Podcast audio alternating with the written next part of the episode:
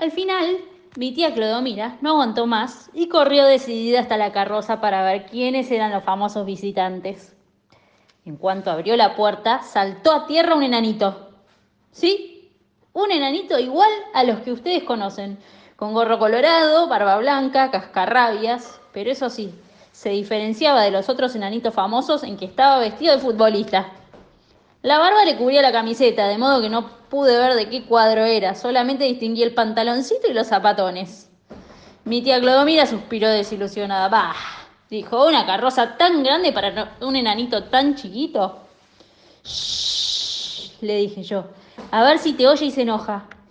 El enanito cascarrabias dio dos o tres pataditas sin mirar ni saludar a nadie, cosa que indignó al abuelo. Fue derechisto hacia Dailan Kifki. Apenas le llegaba las rodillas al elefante y empezó a dar saltos para tirarle de las orejas, pero no alcanzaba. Entonces yo le hice upa y el enanito le acarició las orejas muy contento. Luego me demostró su agradecimiento con una sonrisa. Yo le dije, bienvenido, señor enanito, y él me contestó, su pisiche, cosa que en lenguaje de enanito vaya a saber qué quiere decir. Quiero dar una vuelta en elefante, añadió enseguida con tono caprichoso y en perfecto castellano.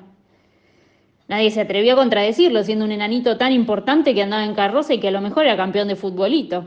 Y entonces, entre todos, lo sentamos sobre la cabeza de Dailan Kifki. Dio unas cuantas vueltas, sonriendo y saludando y haciendo firuletes con el gorro. Bueno, ya está, ya di la vuelta, dijo tres horas después. Pero no había sido una vuelta, sino como quince mil, y Dailan Kifki estaba mareadísimo. Todos estábamos muertos de curiosidad preguntándonos al oído quién sería el misterioso enanito. Teníamos miedo de que se escapara en su carroza sin que nos contara su vida o al menos nos dijera su nombre.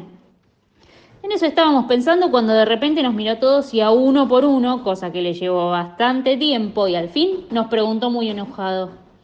¿Y ustedes quiénes son?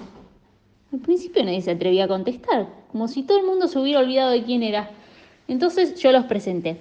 El enanito muy atento se quitó el gorro y nos dio la mano a todos. Éramos tantos que el saludo le llevó como 5 horas y 14 minutos.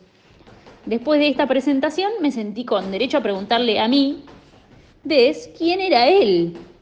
Carraspiés, me arreglé el delantal, me acomodé, me acomodé mi sombrero de tul con banderitas, que estaba la miseria, y haciéndole una gran reverencia, le pregunté, ¿y ahora podemos saber quién es usted, señor enanito?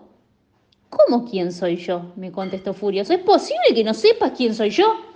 No, lo siento mucho, señor enanito, pero es la primera vez que lo veo. Pero qué ignorancia, comentó saltando de indignación. Yo decidí preguntarle al abuelo, que es tan sabio, abuelo, ¿usted sabe quién es? Y el abuelo me contestó, no debe de ser nadie, porque jamás lo vi en ningún libro de historia, ni de geografía, ni de botánica, ni de astronáutica, chipirifráutica, ni siquiera dibujado en una historieta. Y como el enanito estaba callado y pensativo mirándose los zapatones y no nos decía quién era, nos quedamos todos intrigados mirando también para abajo y estrujando hojitas de eucaliptus con dedos muy nerviosos.